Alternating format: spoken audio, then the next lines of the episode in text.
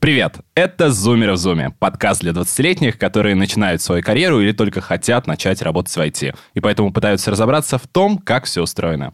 Я Дмитрий Чумов, руководитель направления развития бренда работодателя «Крок», и сегодня мы поговорим про то, как прожить студенческую жизнь с пользой для карьеры и есть ли смысл работать в студенческих организациях.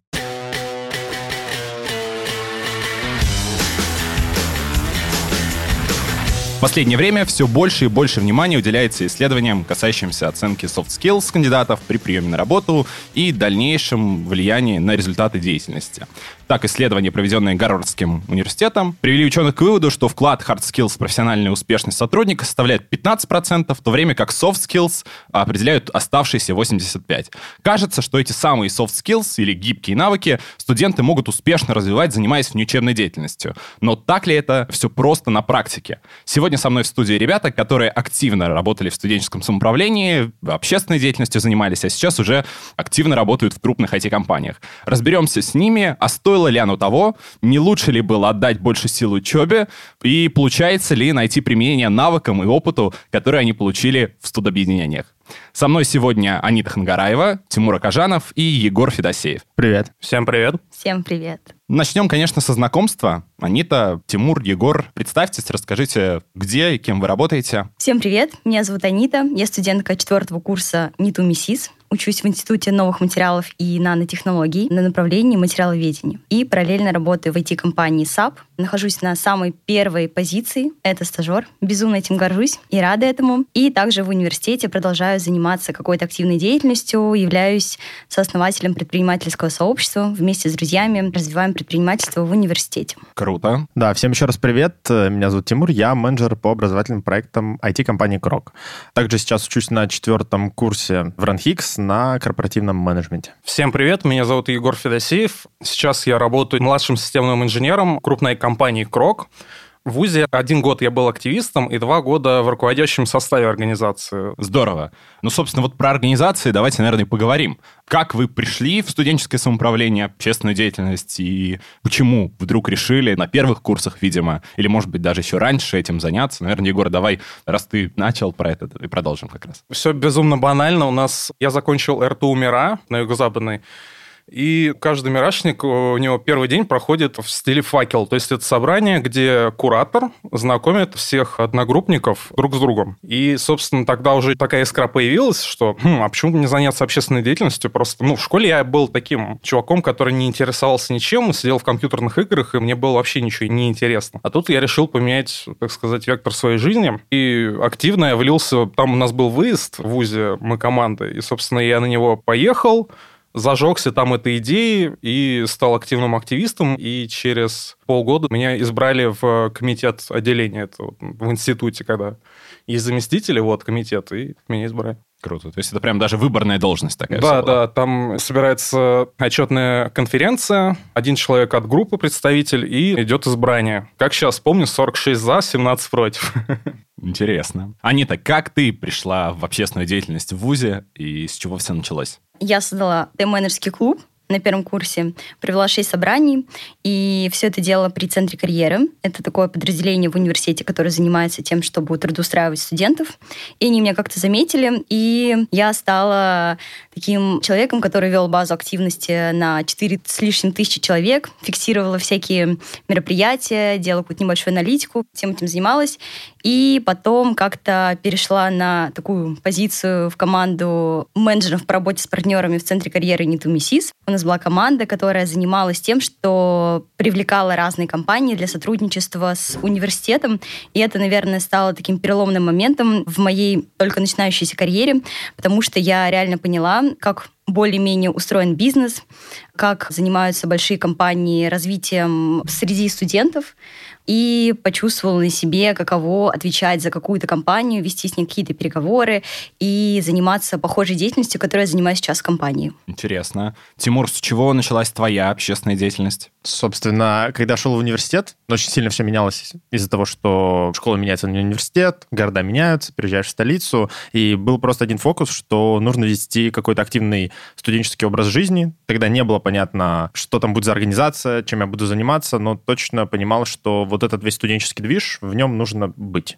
У нас есть набор с отбором последующим на выезд, также по-моему, с него все и началось. То есть как-то сначала засветился в каких-то волонтерских мероприятиях, где-то в чем-то помогал, и, соответственно, потом прошел отбор на выезд актива, и, соответственно, ну, наверное, с него и началась внеучебка. Круто. Круто.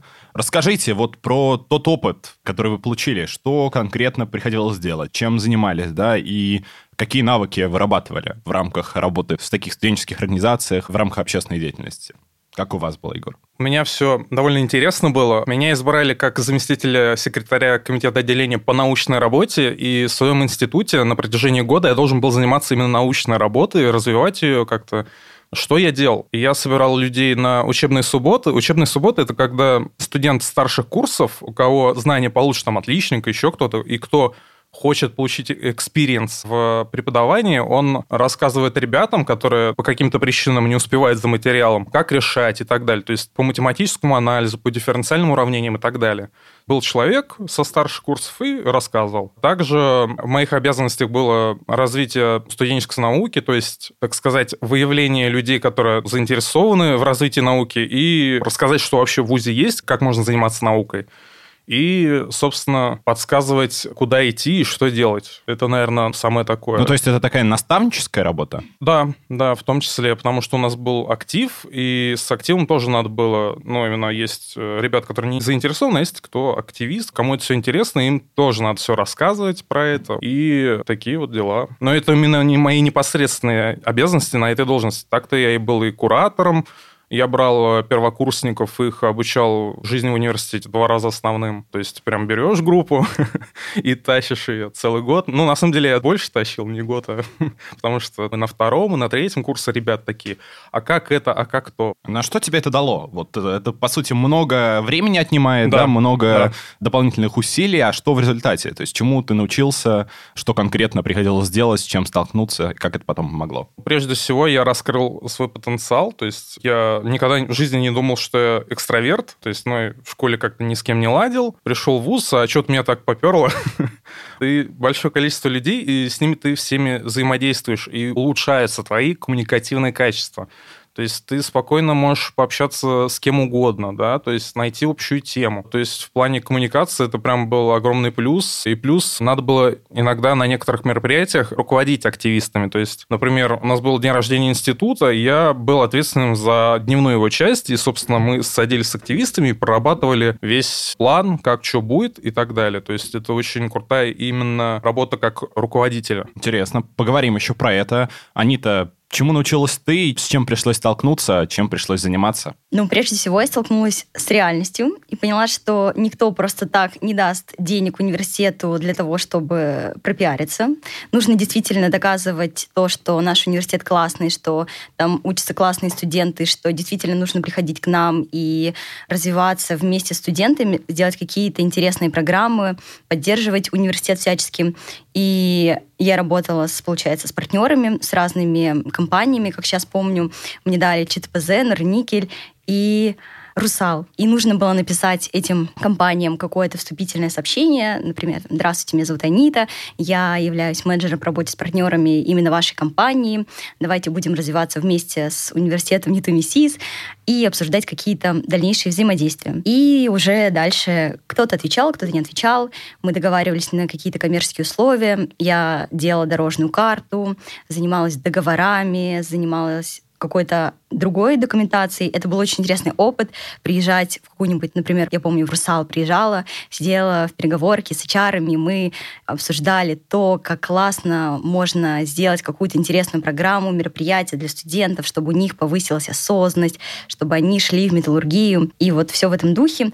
И хотя я училась всего лишь на втором курсе, и, конечно, это дало не только понимание, как вообще работать с партнерами, как классно продавать, а то, как работать в команде, потому что, безусловно, все презентации ты готовишь не один, а вместе с какими-то другими ребятами, понимание того, что вообще нужно студенту, какие сейчас есть какие-то зоны для развития их, что им нужно. Естественно, это навык коммуникаций и какие-то такие лидерские качества, потому что, безусловно, нужно драйвить всю эту тему, и если ты не проявляешь себя как лидер, то все стоит на месте, и сделки не исключаются. Круто, глубоко, глубоко. Тимур, чем занимался ты и чему пришлось научиться? Председатель нашего студенческого совета говорил, что наш студенческий совет — это как маленькая корпорация. Мы живем одной командой, но у нас у каждого есть какие-то свои проекты, и мы как какая-то компания, да, которая вместе растет, и мы вместе развиваемся. Собственно, как и в любой компании, все начиналось с каких-то младших позиций, первого какого-то приближения, это какие-то волонтерские, исполнительские позиции на мероприятиях, где-то кому-то помощь, набор опыта и все такое. Ну и, соответственно, дальше дальнейший рост, попадание в сам совет, какие-то участия уже в организации, ну и потом с течением времени уже свои проекты. Ну, соответственно, весь этот путь, интересно было его проходить, и сейчас интересно видеть, что в компании, по сути, то же самое сейчас со мной происходило, вот последний год, с набора опыта, да, из каких-то исполнительских задач, постепенный переход на какое-то организаторское и выход там на свои проекты. Собственно, вот в совете, если говорить, чем занимался, сложно сказать, потому что очень много было проектов в разных сферах. Это и ивент, организация, и свой медиапроект был, мы снимали интервью со студентами администрация Академии. Ну и, наверное, закончилось, сейчас продолжается все тренерской деятельностью. Ну, наверное, вот такие три основных вехи было в студенческом самоуправлении. Интересно. Ну, вообще, когда говорят о студенческом самоуправлении, какой-то общественной деятельности, наверное, всегда говорят про то, что, типа, вот, это бесплатная работа, это лучше бы вы пошли, устроились на какую-то маленькую зарплату, но уже получали бы реальные деньги, а что вы, зачем вам работать на ВУЗ, тратить свое время? Что вы про это думаете? И вообще, насколько эти мысли вас посещали в свое время, да, когда вы были на начальных курсах, насколько об этом думали, и не было моментов, когда хотелось сказать, что типа, блин, ну что я делаю вообще, зачем я трачу время, почему кто-то говорит мне, что делать, и при этом я это делаю за бесплатно. Ну, это на самом деле бесплатная работа. Не, отнюдь и вовсе нет, ребят. Я готов здесь вас уже разочаровать. Все-таки я учился в РТУ МИРА, а, как известно, ну, у нас очень сильная студенческая организация, и у нас очень большие были, так сказать, повышенные стипендии для людей, которые занимались ей. То есть, ну, я не буду скрывать, у меня было около 19 тысяч. То есть у нас прям ВУЗ платил повышенную стипендию. Я был отличником 5 тысяч, плюс остальные это уже повышка, так сказать. Так что с этим у нас проблем не было. То есть тебе платили, Егор? Да, такой... Э, нет, смотри, как человек получает повышку? Чтобы получить повышку, надо закрываться без строек. Но так получалось, что на втором курсе у меня с этим были проблемы. на третьем-четвертом уже нет когда я уже стал таким более медийным человеком, и как-то и с преподами намного стало лучше взаимодействовать. Поэтому, ну, на третьем, четвертом, да, мы уже получали деньги, но повторюсь, что пока ты не будешь закрываться на 4-5, ты ничего не получишь. Собственно, это опыт прежде всего, и мне был интересен опыт коммуникации. Повторюсь, что у меня его, ну, как-то не хватало, и тут такая огромное просто поле для размаха, где ты можешь чему-то научиться, потому что везде всякие мастер-классы у нас были постоянно, и все в таком духе, и я вот ради этого только ходил, чтобы, ну, как-то себя прокачать, soft skill. Мой пример, наверное, обратный. У нас тоже были стипендии, тоже за активное участие, но мне не удавалось закрываться на 4-5. Соответственно, я без стипендий был, несмотря на то, что я тоже бюджетник, и мне она полагалась. Ну, как-то, не знаю, вот неучебная деятельность отнимала время, внимание, и где-то какая-то тройка вылезала, но я понимал, что здесь сейчас мне важнее опыт во внеучебной деятельности получить. Но почему он был важен? Чем ты себя мотивировал? Вышка, ну, для меня это база какая-то. То есть я учусь на экономическом, я не скажу, что я 100% пойду по своей специальности корпоративный менеджмент, но тем не менее там знания по экономике и управлению, они такие универсальные знания, поэтому почему бы и нет. Собственно, если к этому относиться так, и я к этому именно так относился, то нужно где-то поле, где ты уже будешь получать те знания, те компетенции прикладные, то есть за которые тебя возьмут на работу, да, которые ты внесешь в свое резюме. Закрытие сессии ты в резюме не внесешь, поэтому тут, да, надо понимать, с чем ты будешь приходить к работодателю. Учеба — это база какая-то для меня, ну, это, опять же, моя позиция. Кто-то уделяет учебе гораздо больше времени. Внеучебная деятельность — это вот площадка для развития была и подготовка уже к выходу на реальную работу в бизнес. Анита, платили ли тебе? И что ты об этом думаешь? Мне, несмотря на то, что я занималась базой активности, как раз-таки вела учет активности студентов и формировала списки для директоров, чтобы те потом назначали эти классные стипендии ребятам, я никогда ее не получала, потому что я не то чтобы была неактивна, я тоже училась на тройке. И ничего в этом такого не вижу, потому что когда ты понимаешь, что есть то, в чем ты действительно хочешь развиваться, или когда ты ищешь то, в чем ты хочешь развиваться, то учеба, она не то чтобы встает на второй план, но просто много времени почему-то не получается уделять этому, и не хочется, и, и не надо. Почему занималась этой деятельностью? Потому что мне было важно найти себя, очень быстро найти себя. Я понимала, что работать на металлургическом заводе все время я не хочу. Мне это не нравится. Сидеть в лаборатории и все время добиваться каких-то грантов тоже не хочется. Хочется какой-то интересной, нескучной работы, на которой будет не просто интересно, а та, которая будет действительно вдохновлять, и она будет какая-то серьезная, в классной компании, и поэтому вот этот вот момент, когда ты ищешь себя, он очень важный в университете, потому что когда, как не в университете, можно определиться с тем, с чем ты уйдешь дальше. Даже есть такая книжка про важные годы, всем советую прочитать. И она... Да, тоже читал, крутая. 20 — это не новые 30, и нужно как можно раньше нащупать то, где ты действительно будешь развиваться. Университет — это лучшая среда для этого, потому что здесь можно делать ошибки, здесь не страшно, вернее, не то, что не страшно, э, легко искать помощь, легко искать поддержку, тебе всегда направят, всегда помогут, ты можешь участвовать в каких-то других коллаборациях с университетами. И это все намного интереснее, чем просто учиться в своем университете и работать, например, каким-нибудь официантом за ну, те же самые 20 тысяч. И когда ты заканчиваешь университет, вот мне интересно, люди, которые проработали на какой-то такой работе, с чем они уходят? Вот они потом куда идут дальше работать? Если по специальности, то у них же в резюме очень мало будет позиций и каких-то очень будет мало опыта. А если они еще чем-то параллельно занимались от своей работы, то это круто. Но мне кажется, что это такое редко бывает. Ну, вот ты на самом деле сказал очень интересную вещь про то, что на учебу не так оставалось много времени, и на самом деле многие преподаватели, и там многие студенты другие тоже смотрят косо на активистов, Это да, говорят, да. да, говорят на- про такую болезнь активиста, да, что из-за такой активной общественной деятельности страдает как раз учеба, страдает какое-то накопление профессиональных знаний, которые там необходимы, может быть. И как вы считаете, есть ли такая болезнь активиста, не заболели ли вы, и вообще насколько она страшна? Точно подцепили, я думаю. Да, такая болезнь, конечно, существует. Вот, но э, мне как-то удалось ее приструнить, потому что на втором курсе я был таким прям карикатурным активистом. После этого я решил сменить кафедру, и, ну, я поменял и преподаватель, и свое отношение к учебе в ВУЗе и так далее. И у меня стало все прекрасно. То есть я сразу стал отличником, ко мне стали спокойно все относиться. И когда они узнали, что я, собственно, в студенческой организации, они такие, ой, какой ты молодец, вот ты еще и в студенческой организации. То есть важно сохранять вот этот баланс и учебы, и в организации. Ну а как тебе удалось его сохранить? То есть что ты делал? Есть простой лайфхак. Можно ходить просто на все пары и все. Серьезно, это абсолютно так и работает. Я пришел, вообще ничего не знал, но я такой, блин, я же ничего не знаю, надо просто ходить тупо на пары, и все и делать умный вид. И все, это так и сработало. Меня прекрасно было всегда видно везде. Это прекрасный лайфхак, попробуйте. То есть, ну, если вы даже ничего не понимаете, вам в любом случае, потому что, ой, какой молодец, он все ходит на, на всех пары. Вот, ну, мне просто делать нечего. Ну, потому что ты, да, был все время перед преподавателем, то же самое, да, Да. могу сказать. И на те пары, на которые успевал ходить, с ними никогда не было проблем. Успевала. Да, Но не на все успевал. да. Поэтому... Вот, и я хотел бы дополнить, студенчество надо прожить так, чтобы в старости вспоминать. Ну вот я даже сейчас, у меня прошло два года уже, да, как я вуз закончил, я все равно вспоминаю с теплотой, и просто это очень круто, как именно я его провел, например, в отличие от моих, например, одноклассников. То есть я прям горд собой, что именно вот так у меня все было. Очень такая высокая нота. Да, я бы сказал, будет что внукам рассказать потом. Да. Тимур, как у тебя? Болен ли ты болезнью активистов и не мешает ли она тебе жить? Не болен, но был. Да, сейчас небольшая ремарка, несмотря на то, что студент уже закончил с внеучебной деятельностью, там осталась только тренерская. Когда активно занимался, в студсовете 100% была, 100% приходилось пропускать пары, договариваться с преподавателями, выживать на сессиях, но мне очень нравится позиция, если с такой стороны смотреть, что ты кризис-менеджер в такой ситуации, и вот э, это тоже навык.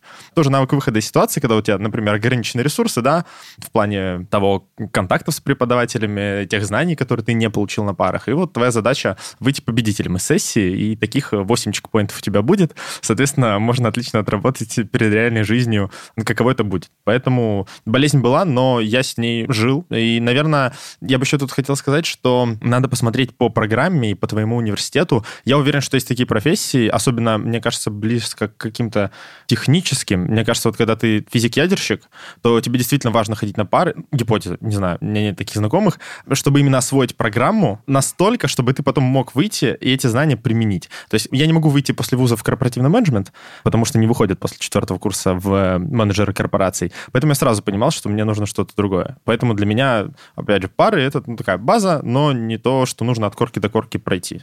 Поэтому я с этой болезнью жил спокойно. Анита, не страдала ли ты от э, болезни активиста? Конечно, конечно, у меня была эта болезнь. Я пропускала, кстати, очень много пар, потому что было много собраний, было очень много встреч.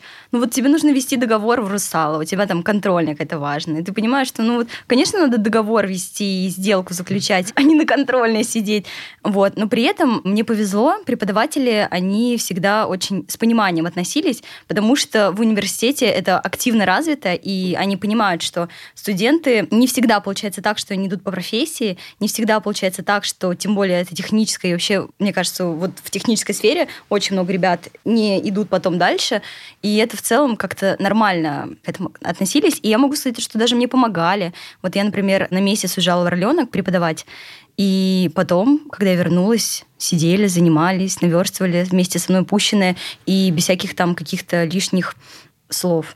И вот эта классная идея про кризис-менеджер. Действительно, это так. Это классный навык быть устойчивым, быстро добывать нужный материал, быстро решать все свои проблемы, чтобы заниматься тем, что действительно для тебя важно. Ну вот, кстати, ты сказала про работу по профессии, и я, если правильно понимаю, что из присутствующих тут, наверное, Егор ближе всех все-таки к профессиональной сфере. Ты учился на кого, Егор? Я учился на программиста, я закончил программную инженерию, а сейчас я занимаюсь, ну, я младший системный инженер, я занимаюсь поддержкой Windows и Linux. Да, близко. Ну, более-менее хотя бы, наверное, где-то в, в возможных вариантах это есть после окончания вуза, да, у преподавателей как минимум. Вот интересно, с точки зрения тех навыков, которые вы в самоуправлении и вообще общественной деятельности получили, можно их как-то перенести на реальную работу, да, на реальную профессиональную деятельность, как их указывать в резюме, и вообще вы, когда проходили собеседование, засчитывались ли вам ваш опыт и ваши навыки, которые вы получили в самоуправлении на собеседовании в компании? Хороший вопрос, Дим. Смотри, со мной, когда я был в комитете, работало две девчонки. Сейчас они обе достигли успеха. Одна из них работает продукт-менеджером в Рамблере, другая HR, тоже в крупной компании. Но они тоже закончили ИТ, институт, и вот такой интересный у них опыт получился. То есть одна поняла, что IT это как бы не ее, но она занимается рекрутингом в IT-сфере, а другая взяла и вот теперь продукт-менеджер middle. И тут именно в этих примерах показано, что именно люди достигли этого благодаря своим софт-скиллам. То есть не тому, что там мы учили на парах, да, вот это неинтересно что-то, да, а тому, чего они набрались в студенческой организации. На собеседовании у тебя, вот, да. на техническую позицию, ты рассказывал про то, что занимался самоуправлением, общественной деятельностью, и как отреагировал рекрутер, как отреагировал нанимающий менеджер на это? Естественно, рассказывал. Когда ты об этом рассказываешь, когда у тебя особенно нет опыта работы, это очень круто, потому что человек понимает, что ты будешь стараться, что ты ответственный и так далее. В руководящий состав студенческой организации человек с улицы не возьмут, то есть надо заслужить эту должность. Я понимал, что и HR-менеджер ко мне намного лучше настроена, когда был собеседование, когда я упомянул об этом.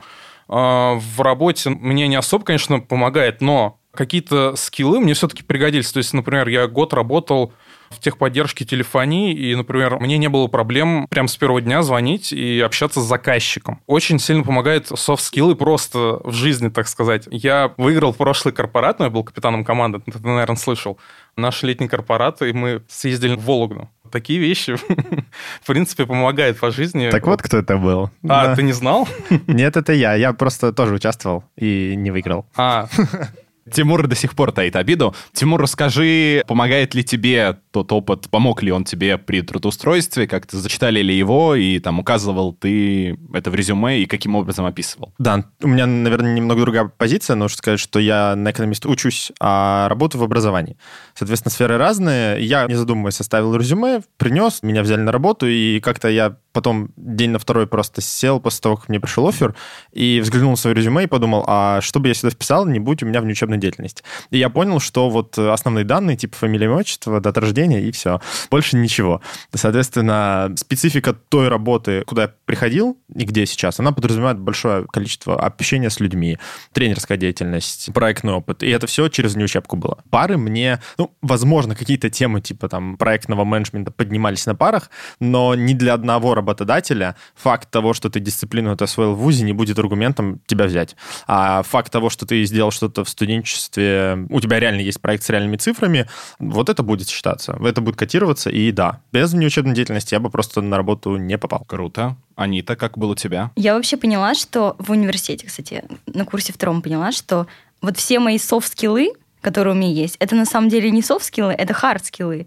И что нужно просто поменять вот этот вот вектор на 360 и пойти не в техническую сферу, а в какую-то сферу, где больше людей, больше взаимодействия, больше активностей, больше чего-то реального. И как раз-таки все-все-все-все мои навыки, они очень сильно подошли под ту позицию, которой я сейчас занимаюсь. Я работаю в SAP, в sales-команде в индустрии ритейла. И это мега круто до работы иметь опыт не просто общения с клиентами, а уметь делать холодные звонки, уметь делать какие-то презентации, которые продают, понимать, как, может быть, мыслит человек, который покупает у тебя что-то. Это очень сильно все мне пригождается сейчас в работе. И, конечно, если бы не было вот этого вот опыта в университете, я не знаю, смогла бы ли я попасть вот так вот сразу в IT-компанию на интересную позицию. Интересный, кстати, point про софт и hard skill ы.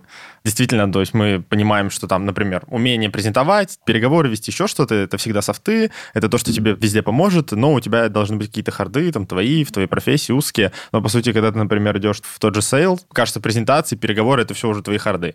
То есть тут уже надо перепозиционироваться и понимать, что это даже внеучебная деятельность, да, подводя к теме, э, работать не просто на твое общее развитие и в жизни, типа, пригодится, ну и на работе плюсом будет, а конкретно строчки в твоем резюме, то есть опыт и в презентации, и в продажах, и в переговорах, возможно, в твоей профессии это как раз ключевое, а не просто в дополнение. Наверное, предпоследний вопрос перед э, какими-то советами тем, кто ищет себя. Есть один нюанс, связанный с тем, что помимо болезни активиста, есть еще такая тема, что студенческое самоуправление, оно такое поглощает людей, и они иногда застревают в нем и сидят в самоуправлении вплоть до аспирантуры. У нас Егор, я так понимаю, что до конца учебы работал в самоуправлении. Не совсем. Ребята ушли раньше, причем, я так понимаю, что сильно раньше, там еще два года оставалось, да, до завершения обучения, по сути. Как вы считаете, вот сейчас, да, опираясь на предыдущий опыт, когда идеальный момент, когда стоит стоит уйти, да, вот когда сказать, что самоуправление пора заканчивать, сколько лет это должно быть, да, или на каком курсе это должно быть, и когда пора уже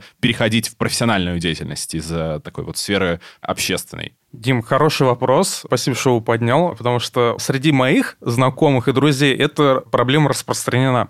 Я свой путь закончил на третьем курсе. На четвертом курсе я уже, ну, так, подрабатывал в ВУЗе и думал, куда именно войти мне идти. Просто сидел на парах и диплом клепал. Уже после того, как я получил диплом, я пошел сразу, ну, я знал компанию Крок, и туда и пошел. Непосредственно, когда нужно остановиться, я считаю, что это третий курс. Есть такая у нас фраза, в организации нашей. Главное вовремя остановиться. Я считаю, это абсолютная истина, потому что я прекрасно знаю людей, которые и на втором курсе магистратуры сейчас занимаются студенческой деятельностью и так далее.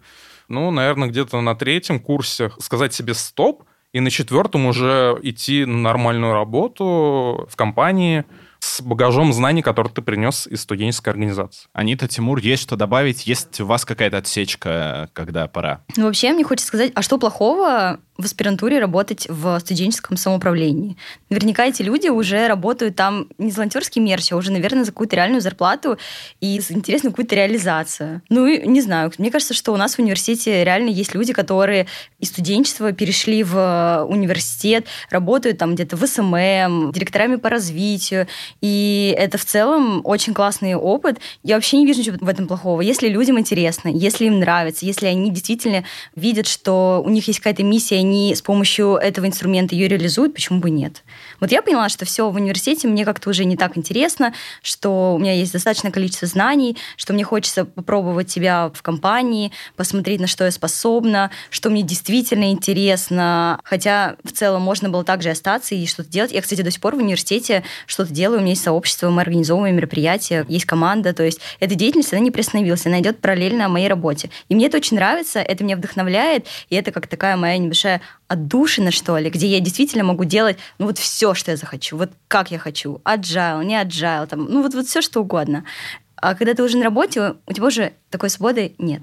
Тимур, как ты считаешь, есть ли такая отсечка, когда пора остановиться, или, может быть, надо просто делать то, что нравится, и можно делать это сколько угодно? Да, на самом деле я очень этот вопрос хотел обсудить и поднять, потому что, мне кажется, отсечка есть, и она у каждого своя. То есть ты понимаешь просто, на каком этапе тебе нужно перейти. Я почувствовал, что когда ты переходишь из внеучебной деятельности на работу, это большой level up. Я работал в лучшем студенческом совете России, и могу даже сказать, даже переходя из него, в бизнес, в компанию ты все равно делаешь большой level up. Поэтому его нужно делать, это должна быть отсечка когда-то. Я не поддержу, наверное, Аниту в том плане, что можно и до аспирантуры сидеть, ну, смотря какие у вас цели на жизнь. Если развиваться дальше, то нужна отсечка. Соответственно, когда ее сделать? Тут зависит от того, на кого ты хочешь пойти. Если, например, ты хочешь пойти в креативное агентство, и так оказалось, что у твоего отца есть креативное агентство, и они готовы тебя взять, первокурсника без опыта, стажером, чтобы поднатаскать тебя, иди. То есть, если есть такая возможность, иди, и ты уже будешь в уровне, не знаю, медиа вот этой сферы, да, гораздо выше, чем уровень медиасферы в студенческом самоуправлении. Если такой возможности нет, и ты рядовой человек без какой-то возможности куда-то попасть на первом курсе без опыта, то тогда встает вопрос, чтобы перейти на следующий уровень, тебе нужно этот опыт накопить. То есть ты переходишь в студенческое самоуправление, занимаешься, копишь опыт, и, соответственно, как только у тебя его достаточно, чтобы перейти в компанию, нужно переходить. Я оставлял дела в совете, у меня было еще чем заниматься, там было еще что развивать, но я понимал, что поле развития того, что я могу делать, поле развития для меня самого в компании и в реальном бизнесе, в реальном секторе будет гораздо выше. Поэтому моя эта отсечка, ну так, знаменательно получилась, ровно на экваторе случилось. То есть конец второго курса я во внеучебке, начало третьего я на работе. Не подвернулась бы мне возможность уйти в начале третьего, было бы начало четвертого, я не знаю. То есть как только моего опыта и моего резюме хватило бы, чтобы перейти, чтобы эта отсечка случилась, мне кажется, ее надо делать. Гипотеза, чем раньше, тем лучше. Просто не у всех есть возможность там сильно рано уйти, да? Если нет опыта, его так или иначе нужно будет копить. Копите, но делайте это как можно скорее. И давайте, наверное, последний блок. От каждого по одному совету тем, кто сейчас на первом-втором курсе, кто думает над тем, как вот тоже, да, оказался в ситуации, когда есть обучение, есть пары, но понимает, что без этого сложно получить опыт какой-то практически, сложно его конвертировать, да, потом в профессиональный. Что делать, на что обратить внимание, какие ошибки не совершить по одному совету от каждого. Наверное, Егор, давай начнем с тебя. Самый лучший совет — это не бояться пробовать и не бояться искать себя, либо принять, что, например, какая-то твоя специальность, она не твоя. Я знаю бесконечное количество людей, которые поступили в институт на IT, но они запрыгнули на общественную деятельность и начали заниматься, сейчас они занимаются, кто фотографом стал, кто вожатым и в дальнейшем учителями в школе и так далее огромное количество людей сменили кардинально свой вектор развития. И я не вижу ничего плохого пробовать студенческие организации. То есть на первом, втором курсе это просто великолепно прийти, узнать что-то, потому что, ну, нетворкинг — это круто, развивать все это дело, поэтому просто не бояться пробовать и не бояться признать того, что, блин, я поступил не туда, куда надо. Тимур, совет от тебя. У меня такой будет э, политический нейтральный уход. Я не хочу давать какой-то определенный совет, потому что, наверное, это неправильно. Мы не знаем, в каком вы вузе, мы не знаем, какой у вас опыт, какого у вас желания, на какую должность вы хотите и в какую сферу. Поэтому мой совет будет таким. Послушайте наш подкаст, пойдите, послушайте другие на эту тему, почитайте статьи и соберите весь опыт людей. Ну, чем больше, тем лучше, и попробуйте преломить его к себе. Поймите, куда вы хотите пойти, как вам может студенческое самоуправление помочь, и может ли вообще помочь. Если да, супер, идите туда Сначала, если вы пока не знаете, нужно вам или нет, крутой совет попробовать. Там будет жалко, если вы попробуете и поймете, что вы там какое-то время потратили. Бывает, что это много времени. Поэтому я думаю, сначала соберите как можно больше информации и постарайтесь преломить на свою ситуацию. Вам никогда никто не даст совет точный, который пригодится именно вам. Потому что, опять же, повторюсь, у нас слишком разные вузы, сферы и то, куда мы хотим устроиться. Тимур, ну вот как после этого что-то людям советовать? Да, я, кстати, думал, что Анита будет, и мы как-то вот так вот были по кругу, но... Но на самом деле я хочу дать совет. Это быть честным, честным по отношению к себе. Не хочется быть какой-то такой скучной и говорить, что нужно быть осознанным, что нужно быть проактивным. Но важно всегда быть честным и четко понимать, чего ты хочешь и что тебе нужно. А если ты не знаешь, чего ты хочешь, то искать, искать и находить, и менять, и все время, все время делать то, что действительно нужно для тебя, то, что действительно откликается внутри. И это, безусловно, сложная работа, но мне кажется, что она того стоит. Спасибо. Я предлагаю на этой высокой ноте закончить. Это были «Зумеры в Зуме». Я Дмитрий Чумов. Ставьте лайки, пишите свои отзывы, слушайте нас на разных платформах. А если хотите развивать этот подкаст вместе с нами, то добавляйтесь в наш чат в Телеграме, зумеры в Зуме. Оставляйте свои вопросы и предлагайте новые темы. Услышимся. Пока. Пока. Пока. Ура!